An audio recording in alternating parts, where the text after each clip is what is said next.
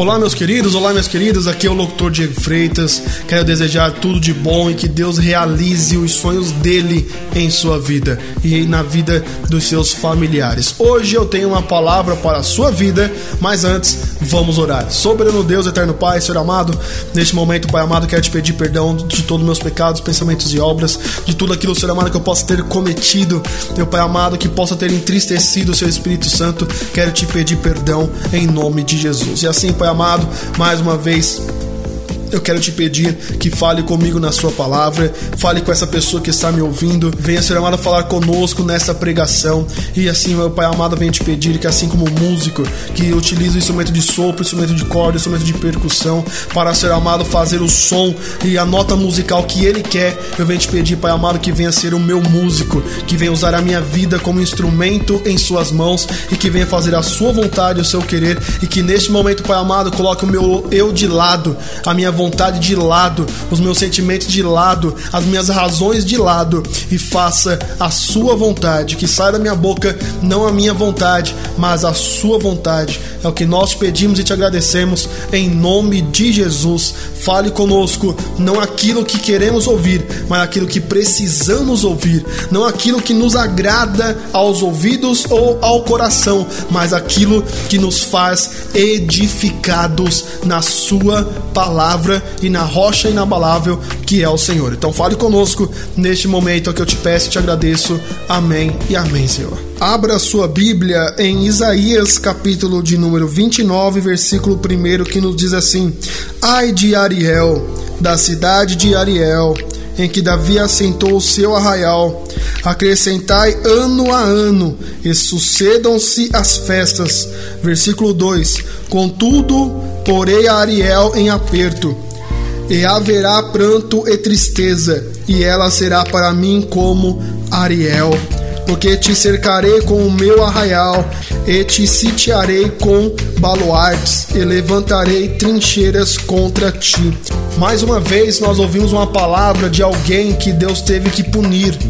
A palavra nos fala, né? Profecia contra Judá e promessa de livramento. É claro que Deus sempre vai nos prometer livramento, Deus sempre vai nos dar livramento, mas nós precisamos estar com Ele. Nós precisamos estar falando com Deus, nós precisamos estar próximo de Deus. Amados, vocês podem perceber que em todas as mensagens que eu trago, tanto em vídeo quanto em áudio, em texto, é, tanto no nosso canal do YouTube quanto no WhatsApp, no Facebook, você percebe que sempre nós giramos em torno de uma palavra só. A palavra de estar perto da luz. Entendeu? Isso é óbvio, irmão. É muito óbvio isso. Quando eu estou perto da luz, as trevas não se aproximam. Quando eu estou perto de uma luz, a escuridão não chega perto, porque a Bíblia nos fala lá em Gênesis, né, que ali então Deus criou os céus e a terra e a luz separou as trevas. A luz dividiu as trevas. Porque a luz chega é como fosse um raio. O raio chega e ali então as trevas não têm opção. A opção das trevas é ir embora. E quando a luz chega, tudo se ilumina. Tudo que está escondido fica à tona. Tudo que está escondidinho com a luz, ele aparece. Faça um teste. Desligue as luzes do seu quarto. Pegue uma lanterna e acenda a lanterna e veja o que ela vai mostrar. Aí eu te pergunto: se eu direciono a lanterna para a janela, eu vou ver a janela ou vou ver o guarda-roupa? Lembrando que a janela só tem ela, o guarda-roupa está do outro lado do quarto. Se eu levo essa lanterna e ilumino a janela, vai aparecer a janela ou o guarda-roupa? Se eu pego essa mesma lanterna, direciono ela para o guarda-roupa e acendo a lanterna, quando eu acendo a lanterna, vai aparecer o guarda-roupa ou a janela? A palavra de hoje gira em torno disso. Até quando você vai ficar escondendo as coisas? Até quando você vai, vai ficar dando uma de bobo, de tolo? Né? Como diz um amigo meu aí também, de imbecil. A palavra é, é, é pesada, é forte, mas é bem essa. As pessoas hoje, amado, acham que Deus, ele é aquele velhinho de 100, 150, 200 anos, que ele está com uma bengalinha na sua cadeira de balanço, fazendo ic, ic, balançando na cadeira, com uma bengalinha do lado. Ele, para ouvir alguém falar alguma coisa, ele tem que colocar um funil no seu ouvido para tentar ouvir. Ainda a pessoa tem que gritar, tem que berrar, tem que rasgar o véu para Deus ouvir. Tem outros que pensam que Deus tá tão velhinho, mas tão velhinho, mas tão velhinho, Deus tá tão de idade que ele hoje não enxerga mais. Ele não está vendo mais o que você faz. Tem muitos tolos no dia de hoje. Tem muita gente que tá mais jumento do que a jumenta de Balaão, né? Do que aquela jumenta que Deus usou para falar com o profeta. Imagine você, Deus usar um animal para falar com o profeta. O profeta naquela época era um camarada que ele tinha contato direto com Deus. Deus falava direto com ele. Tinha uma ligação direta entre o profeta e Deus. E Deus chegar no patamar de ter que falar com uma jumenta para o profeta abrir os olhos.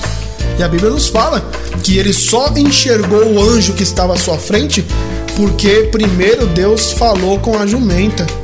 Primeiro Deus usou a jumenta para falar com ele. E no mundo de hoje, irmão, está acontecendo a mesma coisa.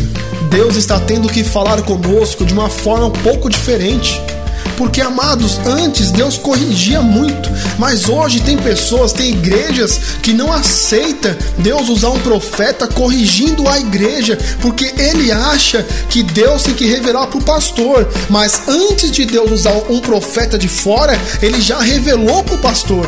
Mas hoje, dentro de muitos lugares, existem pessoas que precisam ouvir a correção de Deus, mas o pastor se acovarda de abrir a boca e corrigir a igreja com medo de perder as suas ovelhas.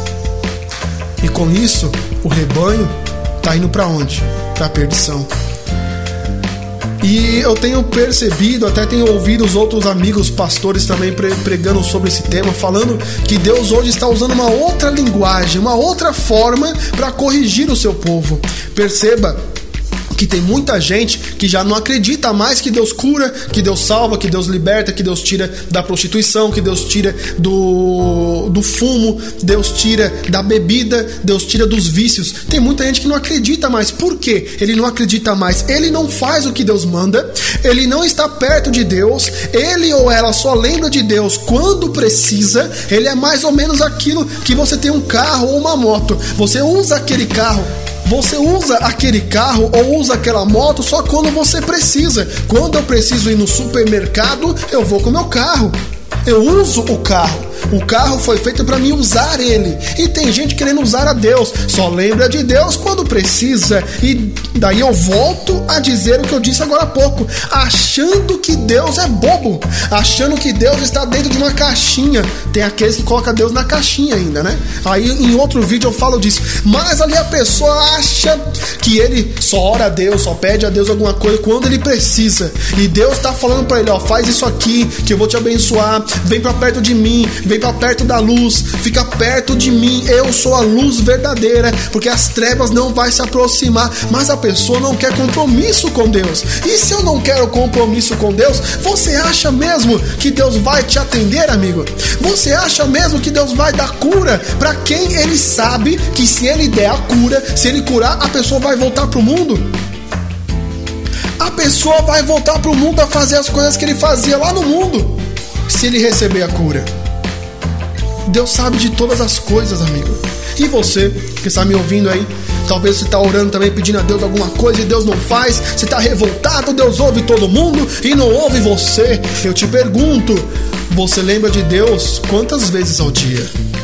Você lembra de Deus quantas vezes por semana? Você lembra de Deus quantas vezes a cada mês? Você lembra de Deus quantas vezes a, a cada trimestre?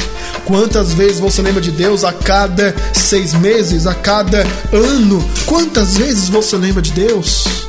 Só lembra de Deus quando você tropeça e bate o dedo e dói, você fala, ai meu Deus, doeu? Aí você lembra dele? Você só lembra de Deus quando você perde o emprego e fala: Meu Deus, o que eu vou fazer agora? Eu tô sem emprego. E aí, amigão, você acha que é justo isso? Você acha que Deus é bobo? Você acha que Deus é um velhinho idoso que não está vendo isso?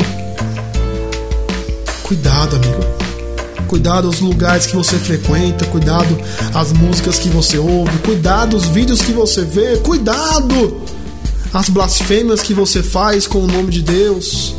Cuidado, os julgamentos que você faz dos homens e das mulheres de Deus, pessoas usadas por Deus para te levar por um caminho certo, em vez de você ir pelo caminho certo, não. Você aponta e fala: Que nada, esse pastor aí tá velhinho já lá, ó. Esse aí tá exigindo coisa de, coisa, é doutrina do homem, não é Deus, não. E Deus tá falando, amigo, vem para perto de mim faça uma consagração, ore mais, jejue mais, lê a palavra mais, mas não, você quer fazer o que você quer aí as consequências é sua, tá bom? Eu vou orar pela sua vida e pela minha vida. Soberano Deus, eterno Pai, Senhor amado, neste momento, Pai amado, hoje a palavra foi muito simples e clara. Se nós não estamos perto do Senhor, as trevas vão se aproximar. Se eu não faço um esforço para me aproximar da luz, as trevas vão estar ao meu redor. E se as trevas estão ao meu redor, o inimigo vai lutar, o inimigo vai, vai batalhar e o inimigo vai vencer muitas batalhas contra a minha vida. Por quê?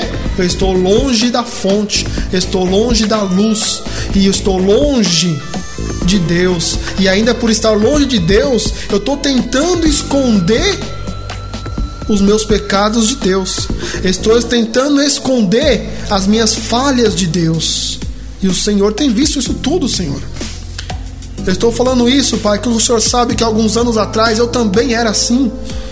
Eu tentava mostrar para o Senhor que eu era forte, corajoso, um homem feito, um homem pronto, não tinha problemas, não tinha dificuldades, mas não, o Senhor me ensinou que eu mostrando ou não mostrando, o Senhor vê, o Senhor enxerga e nada fica escondido aos seus olhos e nada fica escondido aos seus ouvidos e pior ainda, nada fica escondido ao nariz do Senhor, onde o Senhor sente o cheiro ou da podridão do pecado ou o aroma, a essência da adoração da adoração ao Senhor. O Senhor vê tudo. Não tem onde o homem se esconder. E os homens de hoje estão achando que podem se esconder do Senhor. Assim, Pai amado, eu quero te agradecer. Muito obrigado por essa palavra. Falou muito comigo e eu quero colocar em prática. Me ajude a colocar em prática. Entre nas minhas dificuldades, entre na minha vida, entre nas minhas provações. E se esse meu amigo, essa minha amiga também quer e está fazendo este convite, entre na vida dele e faça não a vontade dele, não a vontade dela, mas a sua vontade, porque a sua vontade é perfeita. E assim, Pai amado, eu te agradeço. Muito obrigada em nome de Jesus. E se você, amigo, quer receber essas mensagens que eu envio toda segunda-feira e toda quinta-feira às 7 horas da manhã para todos os nossos amigos do aplicativo WhatsApp, é só me adicionar neste aplicativo no telefone 11 9 4648 8893 11 9 4648 8893 e também quero te pedir para compartilhar com 10 pessoas